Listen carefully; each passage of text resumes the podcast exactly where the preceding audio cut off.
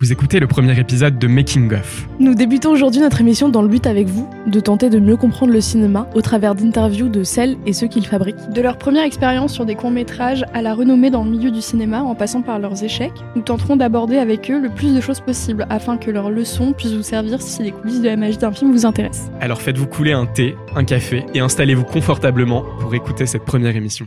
Mais avant toute chose, nous allons commencer par nous présenter. Moi j'ai une petite question. Vous avez des films où vous vous dites j'aurais bien voulu réaliser ça? Plein, Plein. plein, plein, ouais, il y en a trop. hein. Carrément. Et vous avez des exemples? Là, on parle pas de euh, ah j'ai eu cette idée là avant, euh, Non, non, je suis deg. On parle Ouais, des de je vois le film je dis, me c'est dis trop bien, Putain, j'aurais tellement. Eh ben il y a euh, un film de Taika Waititi qui s'appelle euh, Vampire en toute intimité. Ok. Et quand je vois ce film, je me dis, mais le tournage, ça devait être quelque chose d'incroyable. Ça devait être hilarant, ça devait être génial. Enfin, juste le concept d'une colloque de vampires dans les temps Mhm. modernes. Et à chaque fois que je le vois, je me dis, mais j'aurais. Mais je, je, je donnerais tout pour être sur ce plateau, en fait. Parce que même au-delà de euh, c'est beau, c'est bien réalisé, il y a aussi, je me dis, une ambiance de tournage, mais fantastique. Et le c'est du génie pour moi, ce scénario. Et ce film est hilarant, donc j'imagine même pas le tournage, quoi. Ouais, c'est sûr. Et on sent que c'est vraiment une euh, que c'est vraiment une petite troupe de limite d'une Ouais. petite troupe de théâtre qui a fait un premier film, Mhm. mais euh, il y a un truc qui est ouais. Franchement, je, il est- mais tu l'as vu le film Non, je l'ai pas est vu. mais débar. Il Mhm. est hilarant et euh, bon, c'est un peu. euh, c'est un, un type d'humour, hein, mais. Ouais, c'est l'humour Taika Waititi. Euh, ouais, oui, voilà, si t'aimes Ouais. Taika Waititi, Oui, tu vas aimer. Et euh, franchement, à chaque fois, je me dis, mais, ça, mais c'est comme les films d'horreur. Je me dis, ça doit être incroyable d'être sur un tournage de film d'horreur parce que t'as peur quand tu, quand tu le vois, mais quand tu le fais, ça Mais va ouais, être super ça. drôle, quoi. C'est ça qui est trop bien avec les films de genre en général, c'est qu'il y a le côté la magie et qui justement tu désacralises tout le, le côté euh, bah, dans les films d'horreur effectivement le côté euh, qui Ouais, fait bah peur oui, tu quoi. vois tout. euh. Et euh, je crois que j'ai déjà pleuré en regardant making of, making of du Seigneur des Anneaux parce que je, je voulais faire ça et du coup j'ai pleuré et j'étais là genre. Et en même temps, est-ce que ça t'a pas un peu donné envie de faire du cinéma non, mais si, justement euh, complètement. ouais. Mais euh, ouais. Mais ouais, Euh, après, ça rien n'empêche un jour peut-être. Ah ouais, de rage, elle devient réalisatrice. clairement. Et Agathe, il y a des films euh, sur lesquels t'aurais aimé euh, être? Pas Mm. forcément réalisé, mais être Ouais. sur le tournage. Moi, il y a un film, bah, du coup, euh, c'est Sw- Swiss Army Man, où je trouve que le tournage a dû être absolument incroyable. Tu m'étonnes. Et Ça parle de de- quoi? C'est bah du coup c'est l'histoire euh, d'un d'une personne qui se retrouve bloquée sur une île et en fait euh, son camarade va être un cadavre et plus exactement un paix que produit le cadavre. Et c'est Harry Potter. C'est Daniel Radcliffe. et en fait ils essayent de retrouver euh, grâce à ce paix du coup euh, leur chemin vers la civilisation.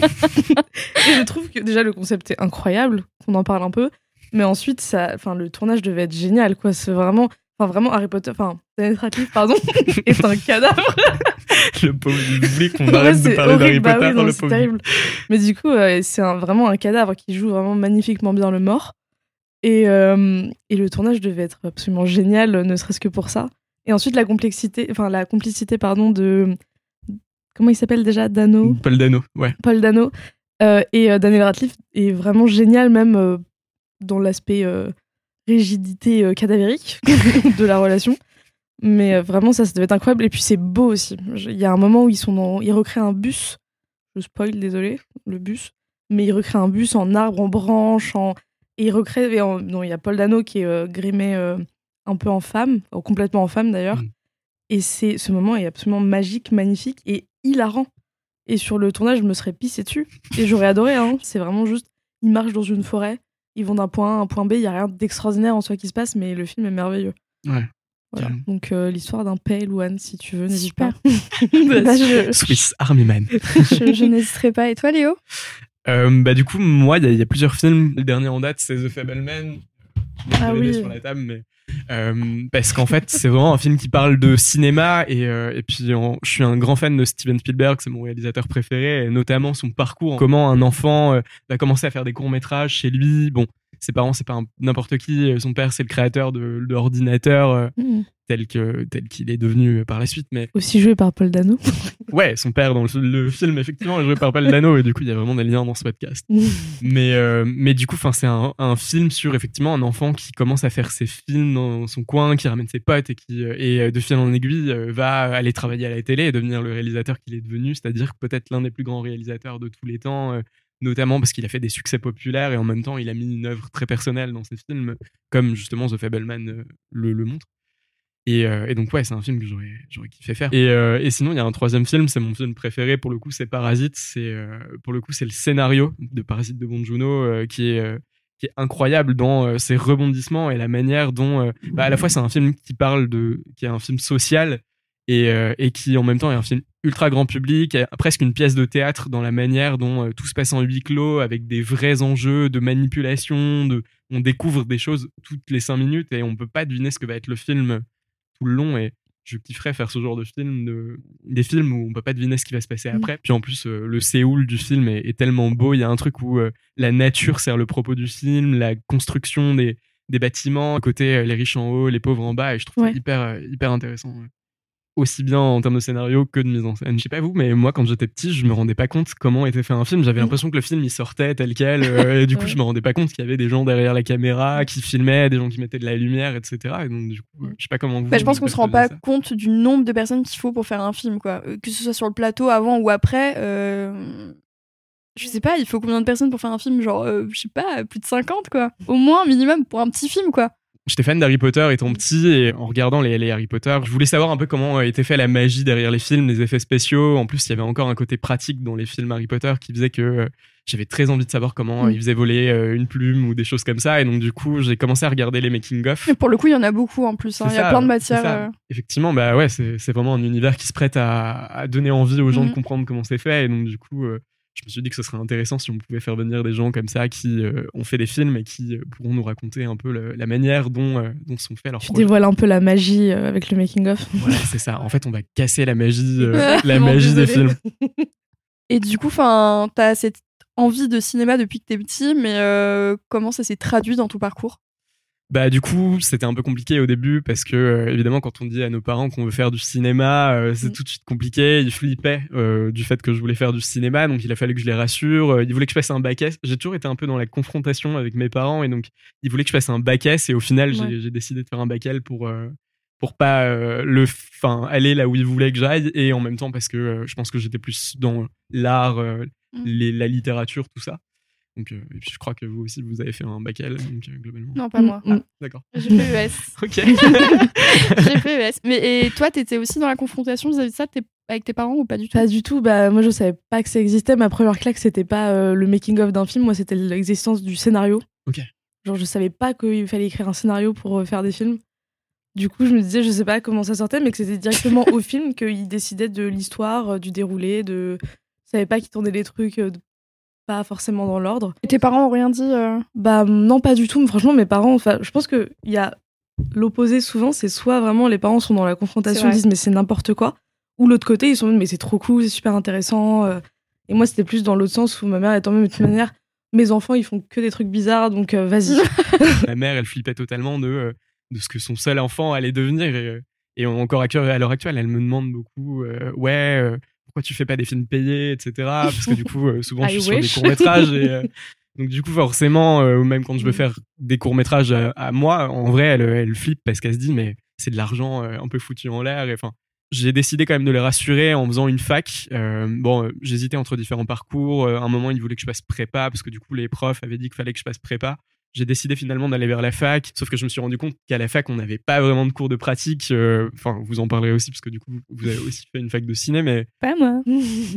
ouais, enfin, du coup, vous avez fait une fac en tout cas à un moment ou à un autre. J'ai fait un master. Et donc, du coup, euh, je me suis rendu compte qu'il n'y avait pas assez de pratique et ça me semblait un peu euh, essentiel de de- d'apprendre le, Mhm. le cinéma à côté.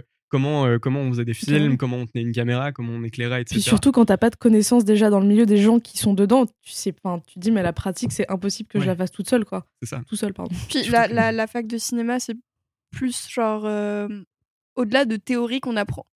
Est-ce que vous apprenez vraiment à faire un film en fac de cinéma ou c'est plutôt de l'histoire, euh, de la théorie? C'est beaucoup de la théorie, de la voilà. philosophie du cinéma, des choses comme ça. Et pourtant, j'étais dans une fac qui était très cinéma, et, euh, mais en fait, elle est toujours à la croisée entre Mm. l'histoire de l'art et le cinéma. Donc, il y avait un truc où c'était très philosophie de l'art, histoire de l'art, euh, et quelques cours de pratique, mais qui étaient, on n'avait pas de matériel ou très On peu. donc, loin de la coup, création d'un film, que ce ouais. soit en pré-prod, prod c'est ou post-prod. quoi. Peut-être Ouais. plus le cas des, des grandes écoles de cinéma comme la Fémis Lumière, mm. avec lesquelles on est beaucoup en contact, et euh, aussi des écoles privées finalement, parce que pareil, on connaît des gens d'écoles privées.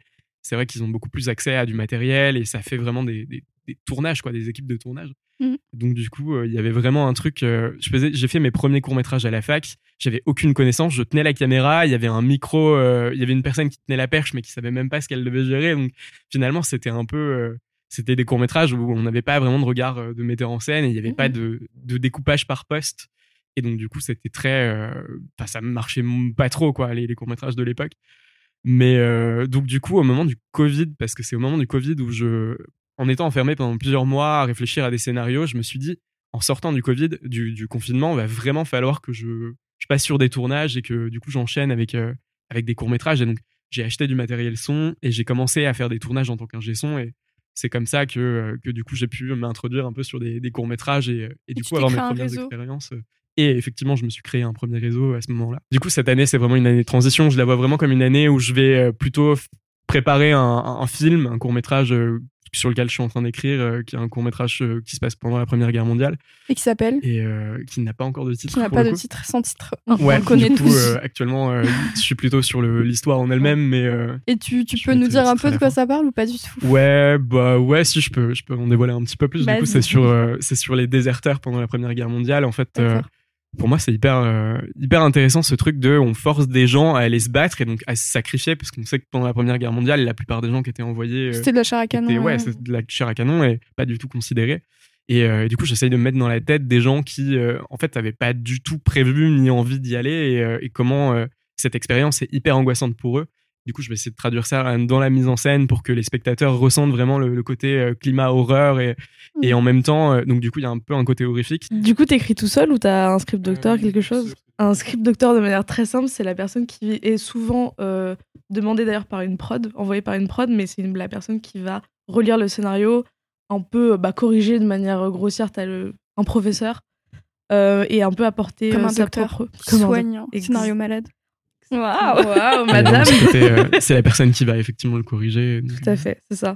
Qui va le corriger, qui va rapporter des petites idées. euh, Qui va pointer les faiblesses du scénario aussi, euh, mais de, de enfin, narrative plus que orthographique et tout. Pour ce court métrage là, pour l'instant, j'écris tout seul, mais après je le ferai relire et euh, je sais qu'il y a des potentiels script docteurs euh, qui pourront le relire. Pour l'instant, je, je suis dans la phase où, euh, en même temps, je visualise un peu les scènes que j'écris et donc du coup, euh, j'imagine que je vais euh, essayer de travailler avec des maquettes, des choses comme ça, pour créer du tangible. Parce que j'aime pas les, les courts métrages où tout est numérique et effets spéciaux et j'ai envie de créer du du palpable, un peu Mhm. comme dans les films qu'on regardait quand on était petit. euh, cite les Harry Potter, mais les premiers Harry Potter, il y avait vraiment ce côté euh, tout était réel Ouais, sur ouais. Un, un plateau de tournage. Mm. Est-ce que pour vous, c'est. Parce que du coup, c'est une question intéressante, mais est-ce que euh, ça vous paraît compliqué d'avoir quelqu'un qui vient sur vos scénarios et... Je trouve que c'est essentiel parce que quand t'écris un scénario, t'es vachement dedans, Mm. t'es dans ton histoire et tu peux avoir du mal à, à trouver tes faiblesses ou à les voir, juste à les voir parce que tu passes des heures à écrire et euh, t'es complètement dedans et voilà et avoir un regard extérieur et aussi de, de quelqu'un dont c'est le métier,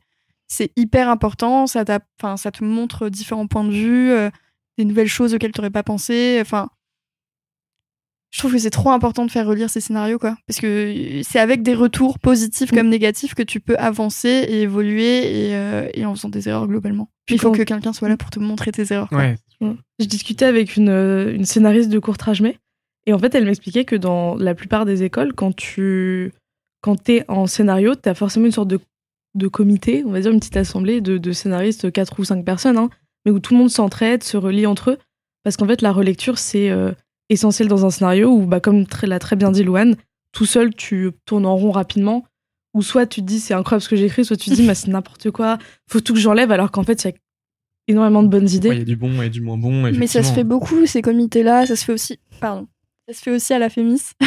Euh, des comités, mais sur tout et n'importe quoi. hein, Le découpage, le scénario. euh, c'est important d'avoir des, des points de Mm. vue extérieurs. euh. Ce qui est cool dans une école de cinéma, finalement, c'est que tu peux avoir ce côté, euh, justement, en groupe qui va s'entraider, ouais, qui va grave. faire des retours. Et on n'a pas forcément ça quand on fait les choses par nous-mêmes, parce que du coup, euh, après, c'est bien de s'entourer du coup des, des gens qu'on rencontre sur des plateaux de Se créer son tournage. propre comité. C'est ça. Et après, du coup, d'envoyer ça à des amis. euh, de toute façon, il n'y a pas de raison de ne pas avoir confiance après de leur envoyer le scénar. euh, parce que, aussi, si, euh, s'il y a des choses qui sont à changer, ça peut nous permettre d'améliorer le scénario. Et dans le cas inverse, euh, ça peut euh, aussi renforcer l'idée qu'on a envie de faire le film. Mm. Je sais que j'avais écrit un court métrage l'année dernière pour mon master et j'ai eu des retours de, d'une de mes profs qui est productrice, euh, qui d'ailleurs est la productrice du film Mars Express qui est actuellement au cinéma. Et elle m'avait fait des retours qui étaient vachement intéressants sur euh, ce qu'il y avait à améliorer, mais aussi le, le fait qu'elle avait envie de voir le, le court métrage et du coup ça m'avait poussé, ça m'avait donné envie de le faire. Je suis un peu revenu en arrière euh, parce que du coup je l'ai un peu mis en pause pour l'instant, mais je pense que je reviendrai dessus à un moment ou à un autre. Mais du coup elle trouvait qu'il y avait un univers assez personnel qui était cool, euh, qui était intéressant du coup. Oui, c'est au-delà de, de l'aspect euh, critique un peu négatif ou pour te faire changer ton scénario, il y a aussi des critiques positives qui te Bah poussent ouais. à avancer. C'est ça, parce que du coup, sont après, importants. on a besoin aussi de, de ce boost de motivation, parce que je, je pense que vous comme nous, il y y a un truc où euh, on a forcément des moments de doute, on, on passe 24 heures sur 24 avec nous-mêmes et on veut faire du cinéma quasiment toute l'année, et donc du coup, il y a des moments où on a un peu... euh, on a un peu des, des moments de doute, que ce soit si on est technicien parce que on sait pas si on pourra payer notre loyer, notamment au début où on- n'est pas forcément, on n'a pas le, sta- le statut d'intermittence, ou après, euh, et, euh, pareil en tant que réalisateur, en tant qu'acteur, c'est c'est hyper important d'être validé de temps en temps parce que sinon Pour la confiance en soi. ouais c'est Mm. ça sinon il faut arriver à se remettre dans le boost tout seul mais euh, il y a une technique qui marche bien euh, j'ai l'impression c'est de mater des films qu'on aime bien et du coup de se dire j'ai trop envie de faire ça et ça nous rebooste en général enfin je sais que ça marche avec moi je sais pas pour vous mais Mm. euh, Et toi, comment t'as commencé à entrer dans, dans le milieu du cinéma? Enfin, ça, Tu savais que t'avais envie de faire ça depuis que t'es petite ou c'est quelque chose qui arrivait plus tard euh? Bah, pas du tout. Moi, je sais que je voulais. Enfin, de base, je viens plutôt de l'écriture, du coup. Donc, je savais que je voulais écrire des choses. Des livres? Des, des livres, par exemple, des trucs. plutôt des livres à la base que, que des films du coup. Bah, alors, Juste écrire, quoi. en fait, c'est ça. En fait, je voulais juste écrire et j'écrivais des histoires, mais du coup, mes histoires, elles, elles ressemblaient pas à des livres. Et ben, ça ressemblait plutôt à des. Juste des suites de dialogues avec un peu de didascalie. Hmm. Un peu comme un scénario, ouais au final. effectivement Une pièce de théâtre une pièce de théâtre peut-être. Et je me suis- j'ai commencé à plutôt me diriger vers le scénario, donc j'ai fait pas mal de petits films d'horreur quand j'étais euh, au lycée avec des copines qui étaient désespérées. euh, je les filmais mal, j'ai joué dans certains de mes trucs aussi. En C'était même temps, mais c'est ce que je disais tout à l'heure. En vrai, on a- quand on connaît pas la manière dont fonctionne un plateau de C'est ça. tournage, finalement, on fait avec ce qu'on a et on oui, essaie de créer nos scènes en mettant la caméra. et en je, je savais pas qu'aussi il y avait ce, ce truc dont on parlait aussi tout à l'heure, que c'était dans le désordre, souvent dans le désordre qu'on filmait rarement chronologiquement. Mm. Et du coup, moi j'essayais de tout filmer chronologiquement. Et ça donnait des trucs où euh, toutes les cinq minutes, il devait changer de tenue. Enfin, c'est- je me disais, mais il y a forcément une meilleure manière de faire. Et euh, T'as- failli euh, révolutionner le cinéma et faire de la Exactement, je me suis dit, mais réelle. attends, s'il n'y a pas que ça, c'est pas possible. Et du coup, euh, mais j'avais aucune idée, je connaissais pas. Et du coup, c'est en regardant du coup des making-of où je me suis dit, mais en fait, c'est comme ça qu'on fait un film. C'est super intéressant. Mais moi, c'était Le Seigneur des Anneaux, du coup, Mm. que j'avais Ouais, regardé. Le making of, euh, c'est peut-être le plus emblématique des making of, le making of du Ah bah Seigneur des incroyable, Anneaux, ouais. c'est un autre film films. à part, c'est un film en fait. Le... Ben, 9 heures de making-of, je crois. C'est ça. Oui, Ouais, oui, je les ai tous Tu peux regarder le making of et le film Tout à fait. en parallèle, enfin les versions longues. Mais, euh, mais du coup, c'était super intéressant et je me je savais pas du coup qu'il y avait des études particulières pour faire euh, du cinéma. Hmm. Donc je me suis dit, le cinéma, qu'est-ce que c'est? C'est des histoires. Les histoires, qu'est-ce que c'est? C'est de la mythologie. Donc, euh, t'inquiète. c'est vrai que la mythologie, c'est des histoires, donc C'est ce finalement. que bah, je me disais, la mythologie, c'est euh, le, le- la source de tout, au final. Mm. Bon, je- vraiment, j'ai fait ça parce que ça avait l'air sympa. Du coup, j'ai fait ça. Et en fait, j'ai rencontré une personne merveilleuse qui m'a dit Mais attends, il y a des trucs qui existent pour faire du cinéma. C'était Louane, du coup. Au master, j'ai- j'avais écrit une mini-série que je voulais faire. Donc, j'avais fait passer des castings et tout. Et en fait, la fac m'avait proposé de me prêter des caméras. Euh, J'y suis allée et c'était un truc. euh, Bon, disons qu'il fallait des cassettes. Je me suis dit, enfin, je vais peut-être plutôt tourner avec mon portable, quoi. Et mais euh, oui, la, la fac, ça aide pas forcément. Tout, Mm. Même si, enfin, du coup, on était quand même dans un master production, scénario, euh, édition, enfin. D'accord. dans un- C'était métier de l'édition et de l'audiovisuel. Et c'était full écriture. euh. Ouais. Et du coup, le- la mythologie, ça a toujours été un truc qui te- t'intéressait. et, euh, Ouais. Bah, la, la mythologie, c'est, euh, c'est, c'est- ça, ça fait partie de ma, de ma base culturelle où ma sœur, elle a fait du latin. Malheureusement, nous aussi. Et du grec.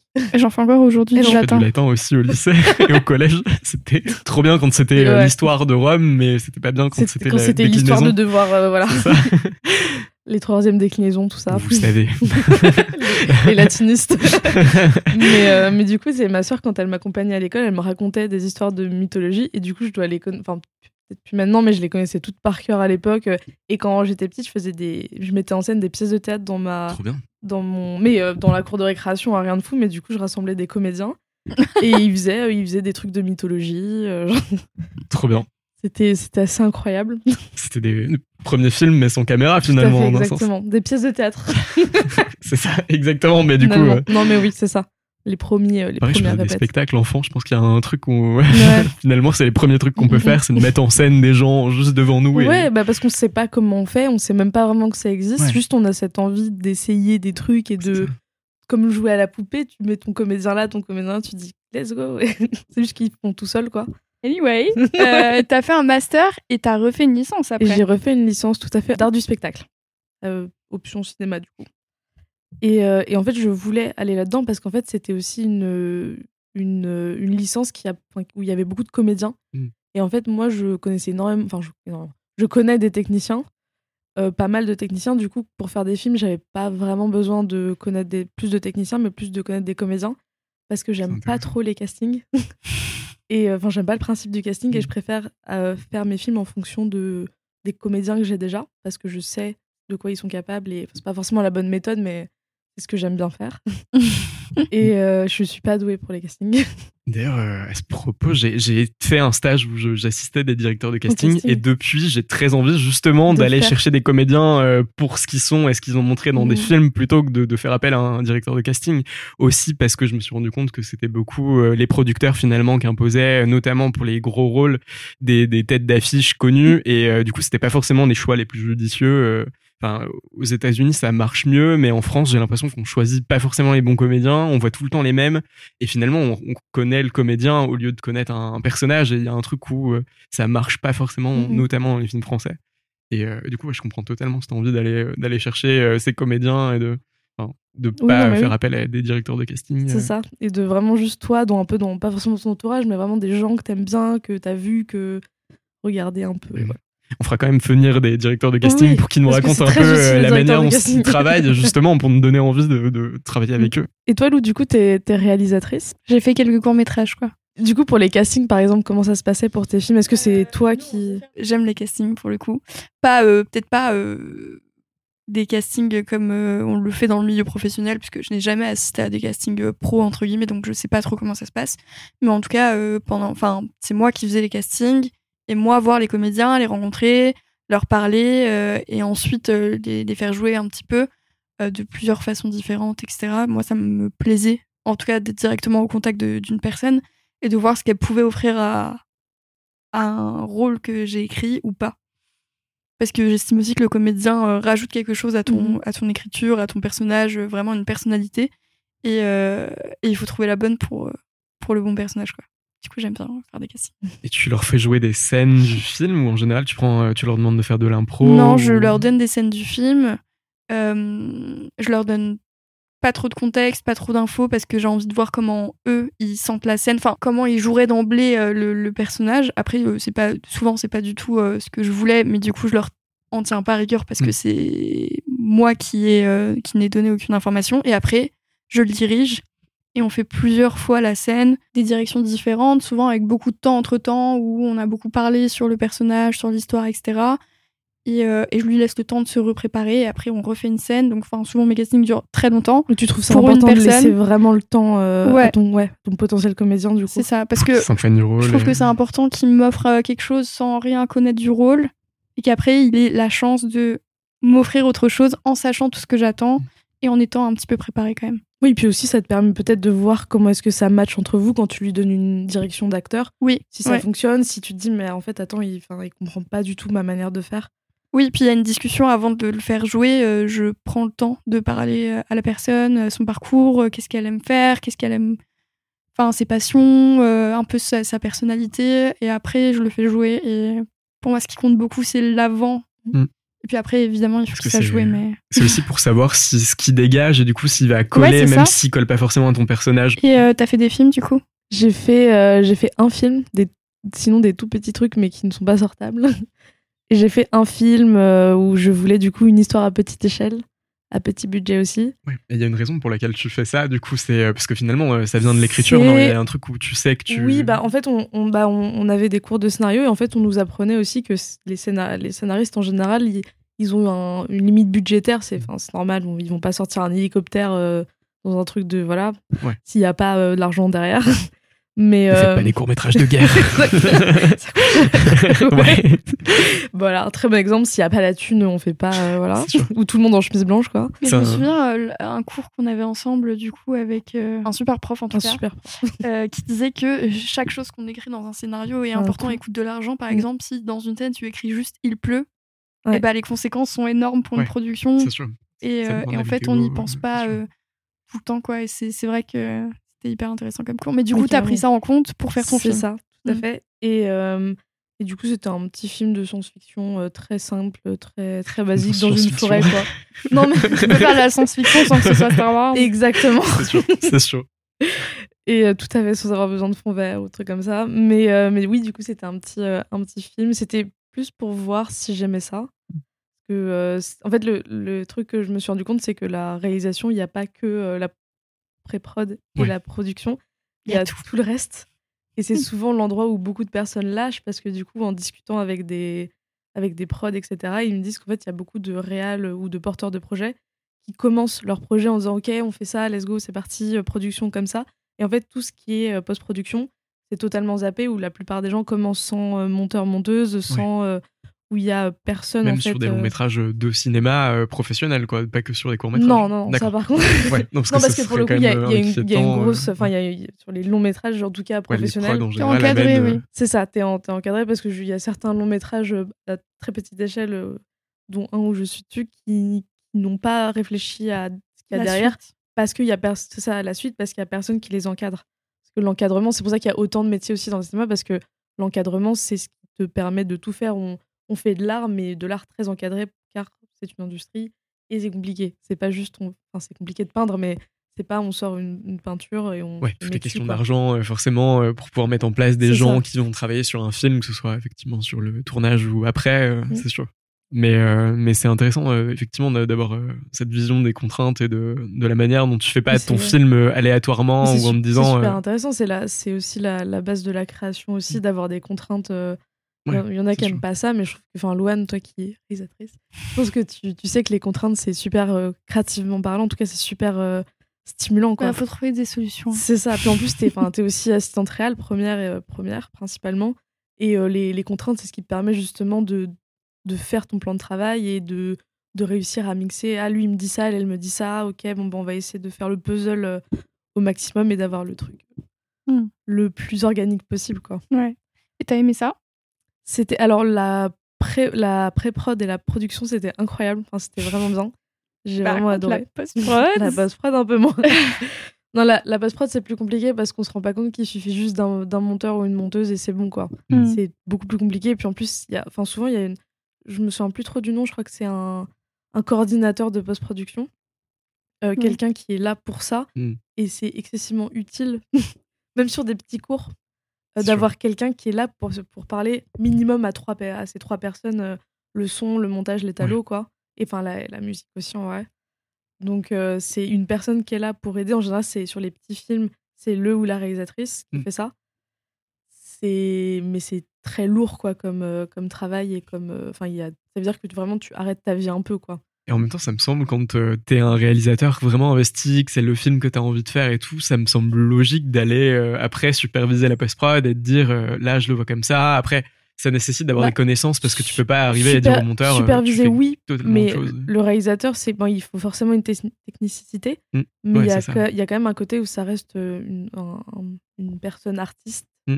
et du coup forcément euh, les- je dis pas que tous les artistes sont comme ça parce qu'il faut quand même un, un- être très carré quand on Mm. est réalisateur ou réalisatrice mais euh, mais je trouve que superviser tout ça euh, c'est très lourd Ouais. et il faut forcément pour moi il faudrait quelqu'un qui aide Ouais, même non, sur des sûr que- petits des petits cours C'est sûr. même si on est investi, même s'il y a toujours des moments où. Puis même être tout seul tout le temps, c'est c'est compliqué. C'est c'est ce qu'on disait tout à l'heure. Après, que- c'était pas en mode faire le montage soi-même, c'était plutôt en mode le, le réalisateur Bah, qui vient voir le ouais. monteur, qui vient voir Après, les, il y a beaucoup le de mixeur, etc. qui, qui font. Moi, à la base, j'avais commencé le montage toute seule. du coup, c'était vraiment, je voulais tout faire, quoi. Bah, pas la musique, mais. euh, Mauvais bail. Oui, bah oui, non, voilà, parce que je me suis. C'est un vrai métier, monteur aussi. hein, Ouais. C'est super dur. C'est c'est ça. ça. Et souvent, euh, ouais, ça, ça crée des problèmes. J'ai des amis qui sont en train de monter leur court métrage et qui, en fait, du coup, voient plus, euh, voient plus le- le- les problèmes parce que du coup, ils ont tellement travaillé la Mhm. matière que du coup, ils arrivent plus à savoir ce qui va, ce qui va pas. Et, Puis en fait, coup, le, montage, c'est la troisième écriture du film, en fait. Donc, euh, et s'il y a ce métier-là euh, et qu'il y a des gens qui font que Clairement. ça, Ouais, c'est c'est pour une ça. raison, et puis, quoi. ils ont vraiment des techniques sur euh, le, le rythme, sur des Mhm. choses euh, C'est ça.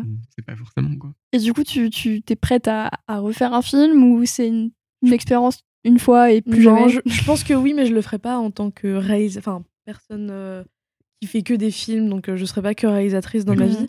Mais c'est des. c'est Mais t'as un- quand même envie de refaire des films. Oui, bah, j'ai, j'ai, bah, du coup, comme je le disais, je suis scénariste, du coup, j'ai plein de films. Parce que finalement, En t'as plein attente, d'histoires. c'est euh, ça. T'as plein d'histoires que tu veux raconter. Donc, Tout à fait. euh, J'ai plein d'histoires à raconter. Mais est-ce que ça t'intéresserait de. T'as des scénarios, mais je sais qu'en France, le, le- ce truc de, de l'artiste-auteur, euh, voilà, c'est hyper important, mais euh, ça se fait quand même beaucoup, euh, en tout cas à l'étranger, De de, donner, vendre. euh, vendre ou donner ouais. ton scénario. Ouais, Est-ce que ça t'intéresserait de, de travailler avec un réalisateur qui réalise une de tes histoires à toi? Bah, alors, complètement, ça m'intéresserait. Pour l'instant, j'ai pas rencontré de personnes qui veulent réaliser mes films. Mais, euh, mais j'aimerais. Avec- les- avait déjà parlé. C'est vrai. faut nous les faire lire. tout à fait. Mais oui, il y a des. J'aimerais bien surtout que la, en termes de, enfin, financement, il y a des, il y a, on peut se mettre à plusieurs et souvent le, c'est souvent le duo scénariste et euh, réalisateur qui font la démarche avec la prod. Mais pour par exemple fait- le CNC ou des trucs comme On ça. a forcément les reins plus solides à plusieurs parce que Mhm. au moins quand il y en a un qui a, des, qui a, qui a plus confiance euh, en euh, je vais faire ce projet, au moins t'as l'autre derrière pour euh, le rebooster en mode si vas-y fais-le. Oui, non, mais bien. carrément. Parler de scénario, je, tu, toi, du coup, t'as fait aussi un master parce qu'on était ensemble. Est-ce que tu veux parler un peu de d'où tu viens? J'ai toujours eu ce truc de, de- du, du cinéma en moi, mais euh, je l'exprimais pas du tout. Quand j'aime beaucoup quelque chose, je le garde pour moi et je refuse de le partager. Là où, au contraire, des fois, on aurait envie de partager ses passions, moi, je les gardais pour moi parce que j'avais pas envie de les partager. C'était mon truc à moi et ça regardait personne entre guillemets. Donc j'avais toujours eu envie de faire des films, mais j'ai jamais dit à personne et j'écrivais mes trucs et j'en parlais à personne. Et c'est très compliqué de faire un film tout seul. C'est même impossible. Euh, et du coup, j'ai gardé ce truc pour moi. Et euh, au lycée, euh, en seconde, je me suis inscrite à l'option cinéma. J'y suis allée une fois et je me suis désinscrite parce que je connaissais personne. Et une semaine plus tard, mon meilleur ami s'est inscrit. Du coup, j'avais bien le seum. Mais euh, voilà, donc même ça, je l'ai fait une fois. Et en fait, euh, je suis partie, quoi. Donc, j'ai vraiment rien fait. Et, euh, et à la fin du lycée, je me suis dit, bon, bah, moi, j'ai envie de faire du cinéma, mais est-ce que c'est vraiment un métier? Donc là, on, on en revient aux parents où moi, je pensais que ma mère n'accepterait pas que je fasse du cinéma. Du coup, je, je, je lui en ai, j'en ai pas parlé et je me suis inscrite en langue étrangère appliquée, anglais, danois. Pourquoi? Je sais pas. J'ai vu danois, je me suis dit, ok, stylé. Je me suis inscrite, j'ai détesté, j'ai fait mon année, j'ai pas aimé. C'est tellement rien à voir avec le cinéma. pour le voilà, euh, je me suis juste dit, ok, euh, j'ai envie d'apprendre le danois, donc je vais faire une licence de danois. Non. non, pas Tu du tout. encore dire des trucs en danois? Euh, je vais pas tenter. Non, je respecte. Je vais pas tenter. Donc, le film en danois, il sera pas tout de suite. Ah quoi. non, pas du tout. Et, euh, et du coup, à la fin de cette année, je me suis dit, ok, c'est horrible. Euh, je veux rien faire d'autre que du cinéma. Donc, euh, je le dis à ma mère Je en larmes, comme une drama queen. Je vais rien faire d'autre. Et nanani. Et ma mère, elle me regarde avec des grands yeux. Elle me dit, mais tu fais ce que tu veux, Louane. Oh. Et je me suis dit, Trop waouh les Bah, Du coup, j'ai perdu, entre guillemets, un an. Mais elle m'a dit, mais non, mais tu fais ce que tu veux. Moi, j'ai envie que tu sois contente quand tu te lèves le matin et que tu. Voilà, et je te soutiens et ça va être dur, mais, mais fais-le quoi. Donc, euh, tu fais ce que tu veux. Ok, donc là, à ce moment-là, je me suis dit, ok. Euh, Est-ce que maintenant, je me re- redirige vers une licence de cinéma Et pas du tout. Je me suis dit, non, je vais m'ennuyer. Euh, ça va pas m'intéresser. Je sais euh, ce que c'est qu'une licence de cinéma et c'est pas ce que j'aime, donc je veux pas faire ça. Ensuite, je me suis dit, ok, une école, la Fémis, 3% d'admission, non, je tente même pas. J'avais pas la confiance en moi pour, donc non, j'aurais dû tenter, hein, mais non, pas du tout. Et après, je me suis dit, ok, les écoles privées, bah non plus, parce que bah, 8000 euh, j'avais pas envie de commencer ma vie en étant endettée. Donc, ça, je me suis dit, ok, j'ai pas beaucoup de solutions, il va falloir que j'apprenne à faire des films toute seule, autant qu'on puisse faire un film toute seule, c'est-à-dire avec des gens qui veulent aussi euh, faire du cinéma, donc euh, en faisant des films. Mais je, je- j'adore les études et du coup, je voulais quand même faire une licence. Et euh, le deuxième amour de ma vie, c'est la mythologie grecque, l'antiquité gréco-romaine.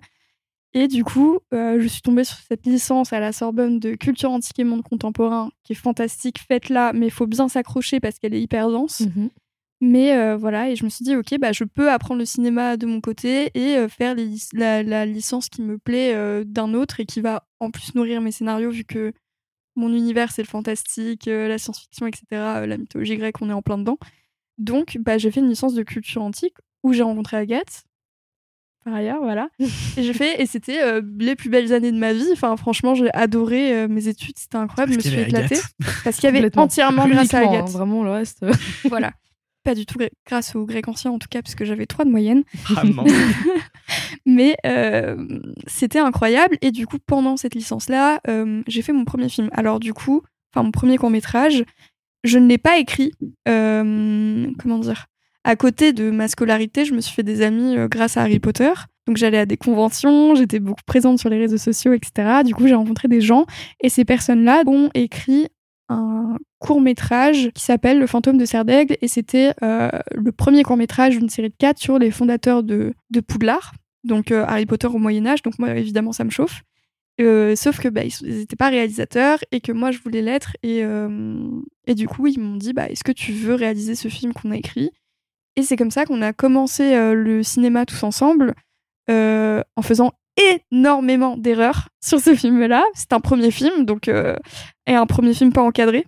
Donc euh, j'ai tout appris en faisant le, en tout cas les bases en faisant le fantôme de Serdaigle. Je me suis vraiment beaucoup amusée. C'était compliqué. On connaissait pas vraiment nos postes. Euh, enfin, on a fait un film comme des personnes qui n'ont jamais fait d'études là-dedans et juste en regardant des making-of, en lisant des livres et trop bien, en, croisant les doigts. Et en croisant les doigts très fort. Il y a eu énormément de galères. Euh, moi, j'étais ouais, général dessus. Trouvé dessus, ouais. effectivement. Exactement. Sur le 1. Non, non, non, j'étais pas. J'étais. C'était déjà mieux. Hein. Le 1, c'était quand même quelque chose. C'était, euh, c'était vraiment, on avait 3000 euros et un rêve. et, euh, et, en fait, voilà, commencer à faire des films dans l'univers d'Harry Potter, c'est aussi avantageux parce qu'il y a une grosse fan base mm. et qui nous ont donné les moyens, en fait, parce que eux avaient envie de voir ce film. Nous, on avait envie de faire ce film. Et du coup, les financements sont assez euh, simples, entre guillemets. Les fans soutiennent beaucoup ce genre de projet. Et en fait, sans cette communauté-là, euh, bah, nous, on n'avait pas 3000 euros. Quoi. Et moi, ça m'a juste confirmé que c'est ce que je voulais faire. Et j'ai beaucoup, beaucoup appris. Euh, parce que je, je, je savais rien faire, en fait, quand j'ai fait ce film-là. Et du coup, en parallèle, j'étais à la fac, un master professionnel, métier de l'édition et de l'audiovisuel. Donc, j'ai fait ça, puisque je suis passionnée de littérature aussi, donc c'est les deux en même temps. C'était génial, mais j'avais quand même une spécialisation en scénario. Après trois ans à étudier Jules César, j'ai fait un, enfin, je voulais faire un mémoire sur Jules César encore une fois. Donc, je, mon sujet c'était les différences entre la représentation audiovisuelle moderne de Jules César et la réalité antique dans les livres. Parce que moi, c'était hyper simple pour moi de faire ça parce que mm. je connaissais déjà tout. Sauf qu'en fait, il y a eu un espèce de, petit engouement autour de ce sujet de mémoire où il y avait des gens euh, de, de la fac qui étaient en mode j'ai très hâte de lire ton mémoire. Et moi, ça m'a mis une pression incroyable parce que j'avais choisi ce sujet-là justement parce que je voulais pas bosser mon mémoire. Du coup, j'étais un peu euh, stressée et puis euh, et puis j'ai aussi décroché un gros stage et en fait, c'était soit je faisais mes films, ce stage correctement et je délaissais mon mémoire, soit je faisais mon mémoire correctement et je délaissais le reste, soit je faisais tout de façon médiocre. Donc j'ai délaissé mon mémoire mmh. avec euh, le soutien de ma de ma directrice de mémoire qui m'a dit Louane, tu rentres pas dans une boîte de prod en disant j'ai un master, financez-moi, ça n'existe pas. Donc elle m'a dit tu arrêtes ton mémoire, tu fais ton stage à fond et tu fais tes films à fond et et voilà et tu valides pas ton M1 mais c'est pas grave, c'est pas avec un master que tu fais des films quoi. C'est clair. Voilà, du coup j'ai décroché un stage euh, sur le film La Croisade de Lou Garrel. J'étais en, régie et je faisais quelques trucs euh, de production. Euh, et, j'ai beaucoup appris là-dessus, notamment le rôle de la régie sur un film qui est hyper conséquent. Il n'y a pas de film sans régisseur et mmh. ça personne ne sait, dans le grand public en tout cas. Euh, et, voilà, et après j'ai fait d'autres courts-métrages et j'ai créé mon réseau comme ça mhm. en faisant des films avec des gens et, et, euh, et maintenant bah, je travaille euh, en photographe plateau beaucoup aussi et en, en assistante mise en scène. Et c'est trop cool quoi parce que bah, dans le cinéma on se fait pas tout seul parce que de toute façon un film se fait jamais tout seul.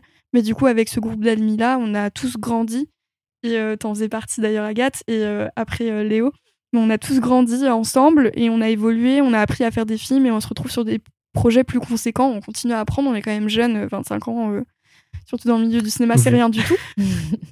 Je suis 23. ouais, jeune. 25 ans pour nous, 23 pour Léo. C'est très jeune et surtout euh, dans le milieu du cinéma, on continue beaucoup à apprendre. Mais, euh, mais en fait, c'est en faisant et pas en faisant des études, mais en, en faisant concrètement des films.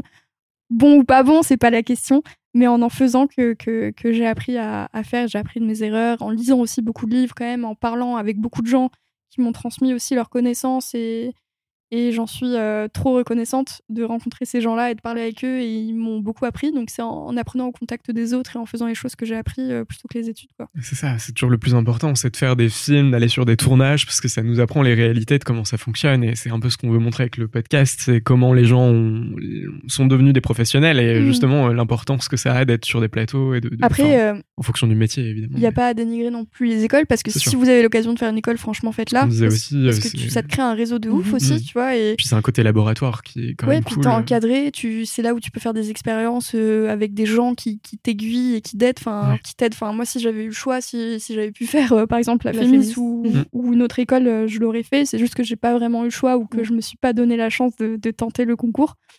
Mais euh, si, si vous avez l'occasion, faites-le. Mais c'est juste que si vous n'en avez pas l'occasion, il y a d'autres façons de faire et, euh, qui sont C'est ça. possibles. Quoi. Parce que du coup, euh, ça avait été un peu mon dilemme euh, avant de, de faire la fac. Je me demandais est-ce que je ferais un jour la féministe ou les lumières, tout ça. Et en fait, euh, je me suis dit qu'il y avait trop de que le concours était tellement difficile que c'était presque plus simple de faire Mais ses réalité, films et de faire son truc de son côté. quand même parce que moi, je regrette de pas l'avoir essayé. Ouais, bah après en fait comme maintenant on connaît des gens qui Mm. y sont, du coup c'est vrai qu'on a tendance à, enfin on a compris un peu les intérêts de la fémis. Enfin je sais que de mon côté le, le- la première année où les gens passent par tous les postes, c'est hyper intéressant parce que Mm. ça leur donne un regard sur tout et c'est un peu ce qu'on essaye de faire en, en étant dans sur des tournages euh, nous à notre échelle. Donc, mais euh, mais c'est hyper intéressant d'avoir ce côté effectivement laboratoire et puis on leur donne quand même à la fémis les moyens de faire leur film. C'est c'est quand même cool de de dire qu'ils ont les moyens de faire leur film avec euh, la caméra qu'ils veulent, avec euh, enfin, un certain euh, nombre de contact de professionnels qui peuvent Ouais, les c'est aider. ça, quoi. et des gens Mhm. effectivement qui leur donnent un vrai regard professionnel sur le Mhm. et des intervenants euh, qui viennent faire des cours euh, qui sont des, des professionnels du milieu, quoi. euh, Ce n'est pas le cas de forcément toutes les écoles. T'as fait un deuxième, euh, un deuxième film aussi, qui est à partir d'une nouvelle de. Stephen King. Tout à Mon fait. Deuxième film, ouais. Comment on se retrouve à faire un film pour Stephen King Bah, du coup, tout le monde peut faire un film pour Stephen King. Ça s'appelle le Dollar Baby Project. En gros, c'est Stephen King qui a mis ça en place pour les jeunes réalisateurs, où en gros, il propose une liste de ses nouvelles et pour un dollar symbolique, tu peux avoir les droits pendant trois ans et euh, réaliser un court métrage. Juste, tu n'as pas le droit de gagner d'argent grâce à ce court métrage. Tu n'as pas le droit de le diffuser sur Internet ou dans des. Enfin, tu peux pas le proposer à des festivals où la, la récompense c'est de l'argent Mhm. tu peux le mettre dans des festivals euh, gratuits, quoi. Mais, euh, mais voilà, et il y a une des contreparties, c'est de lui envoyer ce film-là. Et en fait, c'est vraiment juste, c'est pas un. Tu tu- t'as pas ces droits pour te faire de l'argent dessus, t'as ces droits pour t'entraîner. De faire en fait. les dents dessus. ouais. Voilà, déjà, il faut réécrire une nouvelle, euh, faut l'adapter en scénario, puis il faut la réaliser, production, pré-production, post-production. En fait, c'est un exercice. C'est un exercice qu'il a mis en place pour les jeunes réalisateurs. Après, il y a des, des réalisateurs de Dollar Baby qui ont fait des longs avec Stephen King parce que ce qu'ils ont fait lui ont Non Plus. plus. Franck Darabon euh, de, la Darabon. de la ligne verte. euh, Exactement, il a fait un Dollar Baby de base et, euh, et du coup, enfin, Stephen King a adoré. Du coup, euh, c'est un peu grâce à ça qu'il s'est retrouvé sur la ligne verte, etc. Donc, euh, c'est accessible à tout le monde. Il faut avoir un dollar en espèces. On ne prend pas les chèques ni les virements. mais euh, mais voilà. Et puis, enfin, ma, ma mère est très très fan de Stephen King, Hmm. absolue. Euh, et du coup, enfin, c'est grâce à elle que j'ai connu ce truc-là et que je l'ai fait. C'était un, un exercice incroyable parce que je me suis mis des bâtons dans les roues toute seule. J'ai pris une nouvelle qui était un peu aux antipodes de ce qui était intuitif pour moi. Donc, c'est l'histoire d'un mec qui rentre dans une chambre d'hôtel tout seul et qui sait pas s'il va en ressortir en vie ou pas. Donc, euh, s'il veut mettre fin à ses jours euh. ou pas, en fait. Voilà. Et du coup, c'est un huis clos tout seul. Euh, L'exercice est hyper compliqué. Moi, je voulais pas de voix off. Je voulais pas non plus qu'il se mette à parler tout seul comme un fou si c'était Mm. pas justifié. Et du coup, c'était vraiment super difficile. Puis, en fait, mm, ce qui m'a fait énormément défaut sur mon premier film, donc euh, Le fantôme de Sardec, c'est la direction d'acteur. Je Ok. savais pas ce que c'était, parce que le réalisateur, c'est pas juste le mec qui fait les plans et, et qui décide de tout et qui s'assoit sur sa chaise et qui dit euh, bah, on la refait ou pas. ouais. Voilà. Il y a aussi la direction d'acteur qui, pour moi, c'est 50% du travail.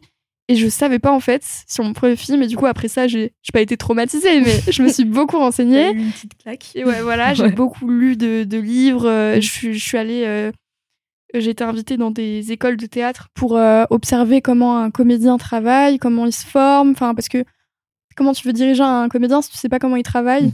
Euh, C'est un peu compliqué. Du coup, je suis allée dans des écoles de théâtre pour voir comment les comédiens se formaient, etc. Et après, j'ai fait ce film-là qui a été, en fait, enfin, un, un mec tout seul dans une chambre avec autant d'émotions, c'est que de la direction d'acteur, quoi. Et du coup, ça m'a, ça a été tellement formateur pour moi et ça m'a fait un bien fou de faire ce film-là. Alors, c'est pas le film que j'aime le plus. J'ai une relation un peu compliquée avec lui en termes de montage, de rythme. C'est hyper dur, un mec tout seul dans sa chambre. C'était que mon deuxième court métrage. Faut pas l'oublier, c'est difficile. Puis c'est un peu loin de, comme tu le disais, de ce que De tu ce que fais je fais, d'habitude, ouais, quoi. ouais. Il y a quand même euh, un peu d'action dans tes films, mine de rien. Ah oui, il y a que de la bagarre. dans. Et là, c'est un mec qui est tout seul, qui pleure au téléphone. Enfin, c'est compliqué. Mais en tout cas, de la prestation de Dan dans ce film-là, euh, moi, il m'a impressionné et, euh, et je me suis un peu aussi impressionnée dans ma direction avec lui parce que on a, Ça on a, fonctionnait bien. c'était quelque chose de, ouais, d'hyper intime qu'on a, qu'on a créé ensemble où il m'a beaucoup parlé de son vécu. euh, Mm. Qui a pas mal de liens avec ce qu'on tournait et je me suis appuyée sur ça pour le diriger et, les résultats étaient ouf. Et en fait, quand je regarde le fantôme de Serdaigle, et c'est pas que les comédiens sont mauvais, mais ils n'étaient pas du tout accompagnés en fait. Ils étaient abandonnés à leur sort et, et moi je savais pas quoi faire avec eux et donc forcément quand vous regardez un film et que le jeu vous plaît pas, c'est pas forcément de la faute du comédien, c'est mhm. aussi de la faute de la direction d'acteur, du, du, réalisateur. Et je me suis découvert une passion pour la direction mhm. d'acteur, c'est ce que je préfère. Parce tu lisais des livres et tout. Je me rappelle que tu nous, tu nous as euh, suggéré des, des, bouquins comme ça, de direction d'acteur. C'était, euh. C'est dingue et c'est ce que je préfère maintenant. Et, et je dis pas que je suis la plus forte à ça euh, parce que, bah, encore une fois. T'as des trucs à apprendre, t'as un long On a toujours quelque chose à apprendre, peu importe notre âge, mais. Mais en tout cas, j'adore faire ça et j'adore apprendre et j'adore rencontrer des comédiens et mm tous ils travaillent de façon complètement différente et tu dois t'adapter à chaque personne. Et il y a des choses que je vais dire à quelqu'un qui va le toucher et qui va lui faire sortir des choses et à d'autres personnes rien du tout. Mm. et du coup tu dois t'adapter et apprendre comment chaque comédien travaille et je trouve ça incroyable dans ce métier là quoi. Il y a des comédiens qui sont vraiment dans la composition qui vont travailler mm. longtemps un rôle et du coup vont avoir possibilité de sortir des choses pas forcément naturelles et qui viennent d'eux. Et en même temps il y a des acteurs qui juste vont être ce qu'ils sont euh, et euh, qui du coup vont, euh, vont beaucoup plus être dans le mm, naturel. Et finalement ça va être difficile de de les emmener ailleurs que ce qu'ils sont. après, c'est aussi un choix dans le casting de, prendre les bons comédiens euh, en fonction de ce qu'on veut, quoi. Mais c'est ça. Je sais que toi, tu as fait beaucoup de régie sur des courts-métrages, etc. Et je me demandais un peu quel était le, métier maintenant qui t'intéresse le plus, parce que tu parles du scénario, mais du coup, bah. tu as l'air d'être euh, un peu axé vers d'autres métiers en même temps. Et... En fait, pour faire de la régie, tu es obligé d'avoir le permis, chose que je n'ai pas. Donc, euh, ce qui me pose problème aussi actuellement. Tout à fait. voilà. Mais du coup, la régie, je l'ai. Moi, j'aime beaucoup euh, bah, tout ce qui est organisation, paperasse. Enfin, du coup, j'ai... je faisais de la régie parce que je voulais être sur des, sur des tournages, mais euh, aussi parce que j'aimais bien l'aspect organisation, euh, logistique un peu complexe, etc. Bah, même principe que le puzzle dont on parlait tout à l'heure, mais de manière un peu plus extérieure. En fait, la régie, c'est la personne qui englobe le tournage, tout ce qu'il y a autour, qui garde vraiment dans une bulle de confort, on va dire ça comme mmh. ça. Ouais, parce qu'après, il y a l'assistant réel qui, lui, a vraiment l'orga en elle-même. C'est ça, le, le, lui, il gère ce qu'il y a à l'intérieur de la mm. bulle, quoi. Ou elle. Et, euh, mais du coup, je trouvais que la régie n'était aussi pas assez dans le tournage, où c'était plus l'extérieur. Du coup, ça me plaît. Mais je voulais avoir un poste un peu plus euh, central, on va dire, ou en, tout cas plus présent dans, dans, le tournage directement. Et en fait, je trouve, le métier qui me correspond le plus actuellement, c'est euh, assistant réel. Mm second, premier, peu, importe, mais assistant réel. Et la régie, j'espère pouvoir y retourner quand j'aurai le permis parce que ça reste une de mes passions. Euh. T'en fais encore un petit peu quand il n'y a pas besoin de permis. C'est ça. Il y a toujours besoin, honnêtement, il y a toujours besoin du permis. mais il y a des solutions. J'ai fait un stage en régie sans permis. Oui, c'est vrai. Bah après, oui. Après, je des potes qui font ça et après, quand on leur demande, ils disent qu'il n'y a pas moyen parce qu'il faut le permis et que du coup. Euh, bah c'est en fait c'est exceptionnel. En stage, oui. Après, en régie, c'est quand, quand tu connais par exemple la première euh, forcément et qu'elle trouve que tu fais du bon travail, bah elle te elle te place plus facilement quoi. Mais en général, un régisseur général euh, sans permis, ça n'existe pas. Même un régisseur sans permis, c'est très ah, compliqué. encore pire, ouais. un régisseur parce que le régiger, il est souvent au bureau de prod. Le régisseur, euh, s'il a pas de, de voiture. Oui, non. Parce qu'un régisseur, ça ça, ça accompagne pour les repérages. Alors, c'est, oui, ça s'occupe de, des tables régies euh, à boire, à manger, d'accord, mais il n'y a mhm. pas que ça. C'est eux qui trouvent aussi les endroits pour mettre le HMC. Euh, c'est, par exemple, eux qui vont chercher aussi les costumes, par exemple, quand il faut aller chercher les costumes, la déco. Mm. C'est vraiment. Ils euh, conduisent aussi l'équipe technique, les comédiens sur place, d'un point A à un point B. ils chargent les camions. Enfin, ils font tellement de choses. Enfin, ouais, c'est sûr. Toute la, un long métrage sans régie, euh, mais plus oui, non, impossible. Genre. non, non, c'est pas possible. C'est sûr. Et on se rend pas compte, quoi. Si t'as un excellent régisseur sur ton plateau, euh, ça va trop bien se passer, tu vois. Mm. Alors, pas que, d'accord, mais ça a un énorme impact. Genre. Euh, oui, en fait, dans la gestion de crise, le régisseur, il est central. Mm. Ouais, c'est ça. Et c'est, moi, je trouve le truc intéressant, c'est aussi de travailler main dans la main avec les assistants réels.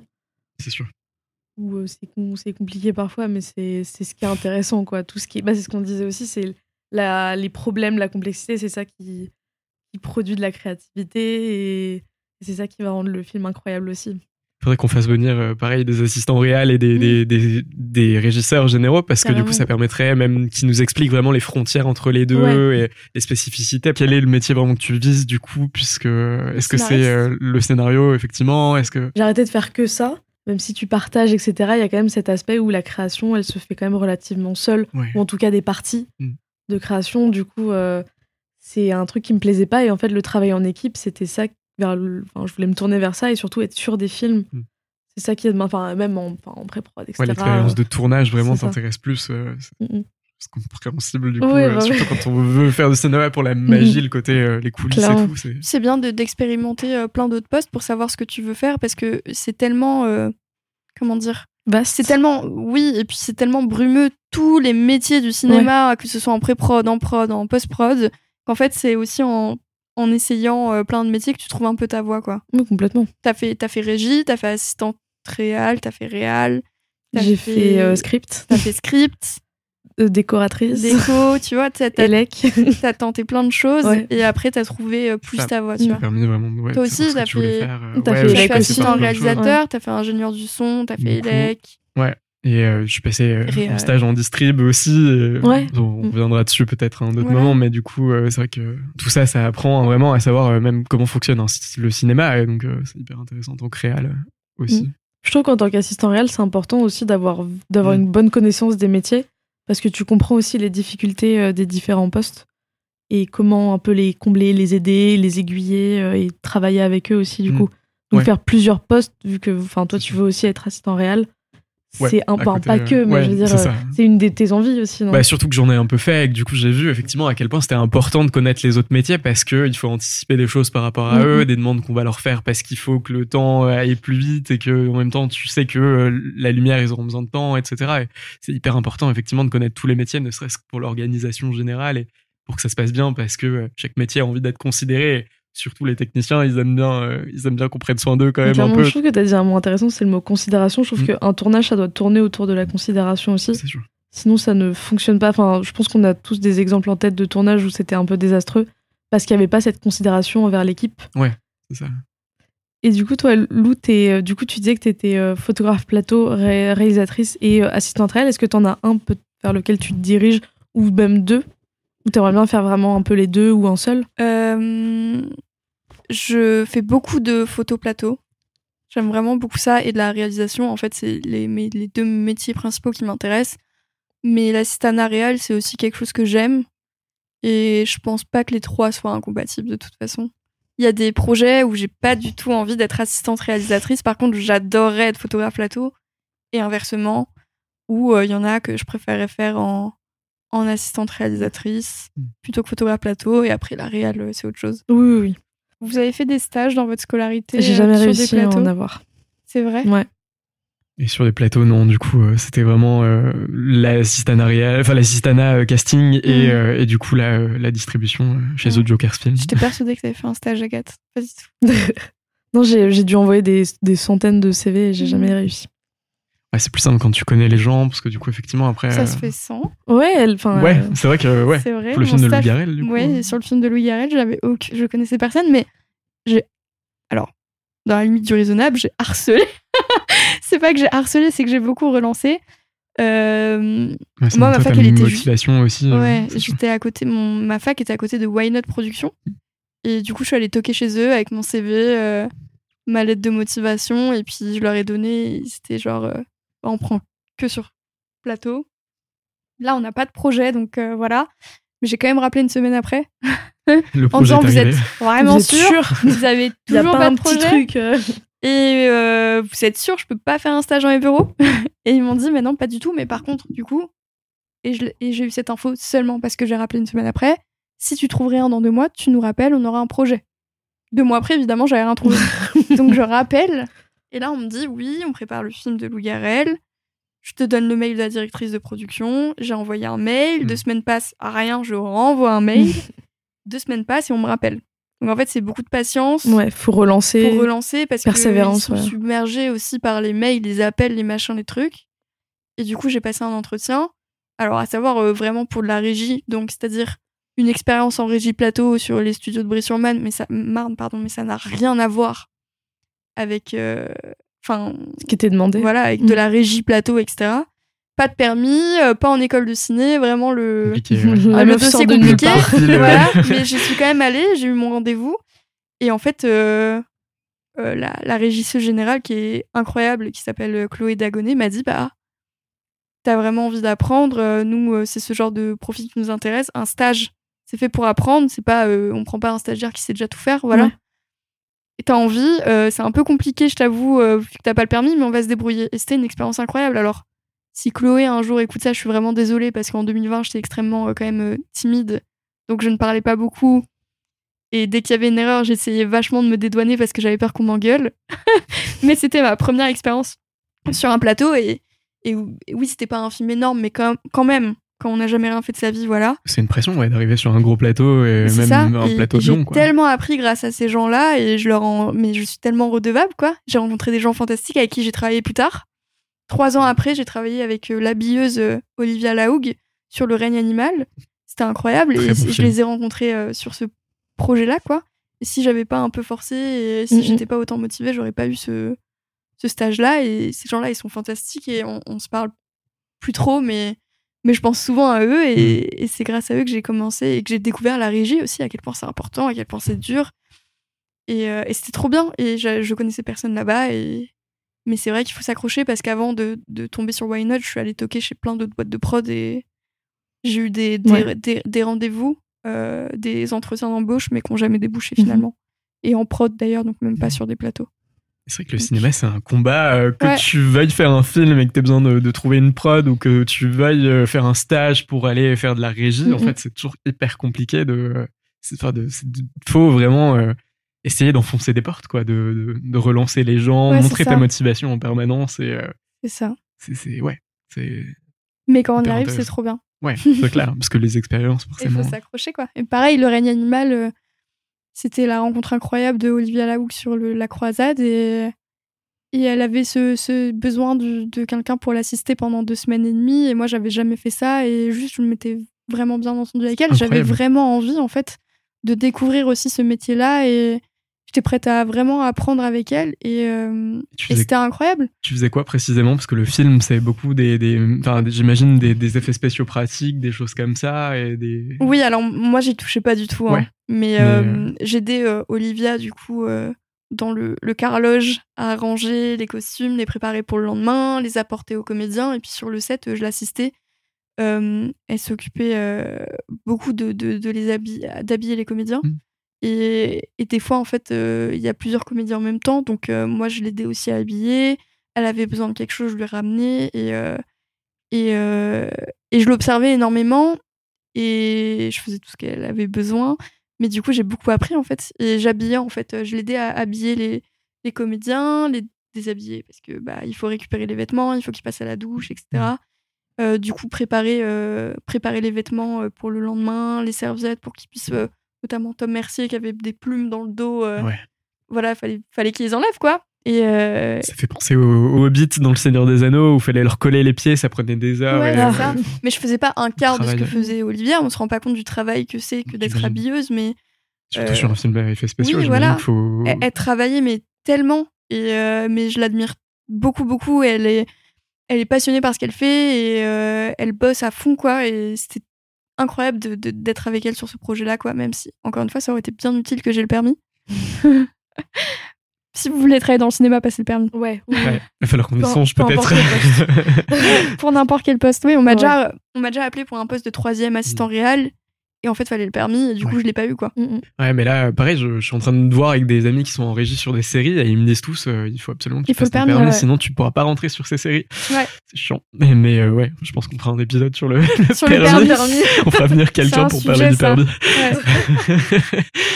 non, mais ouais, c'est- mais c'est des expériences incroyables en tout cas, et Ouais. d'avoir pu voir un peu la, la façon dont on fait un film de genre en France, un film Ah, euh, à effets spéciaux comme ça. Ouais. Je suis trop contente d'avoir eu la chance de d'être euh, même j'ai pas été sur tout le tournage mais même juste deux semaines et demie quoi c'était fou. J'étais euh, sur les séquences euh, en forêt avec euh, Fix notamment. Et c'était vraiment vraiment trop trop bien quoi. Mm. puis ça ça donne espoir quoi parce que on fait tous un peu du genre autour de cette table.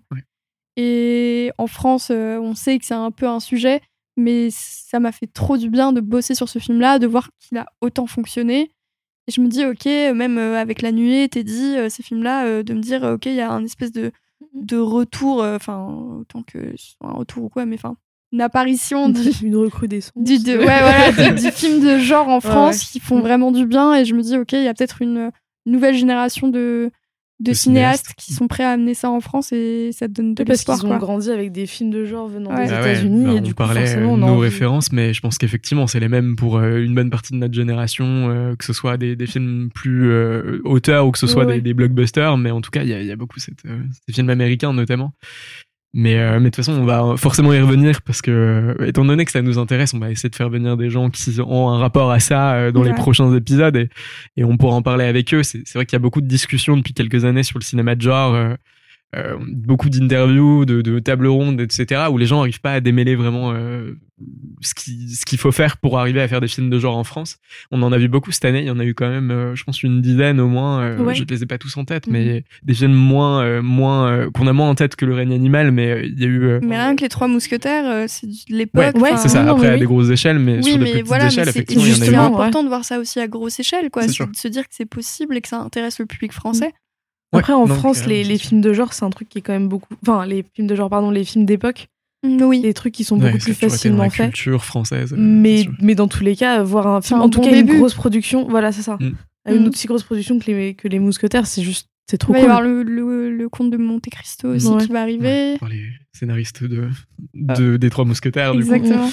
Mais euh, après, bon, la question du cinéma de genre, on, en reparlera et on fera venir euh, notamment euh, des gens de chez The Joker's Film, parce que étant donné que j'ai fait mon stage là-bas, euh, j'ai vu un peu euh, ce qu'il en était là-bas pour le cinéma de genre, parce que c'est une des boîtes en fait euh, qui a essayé de relancer ça. Tu parlais de l'animé de Teddy, c'est des films de chez The Joker's Film qui avait sorti euh, aussi euh, Parasite, du coup euh, tout est un peu lié euh, en fait.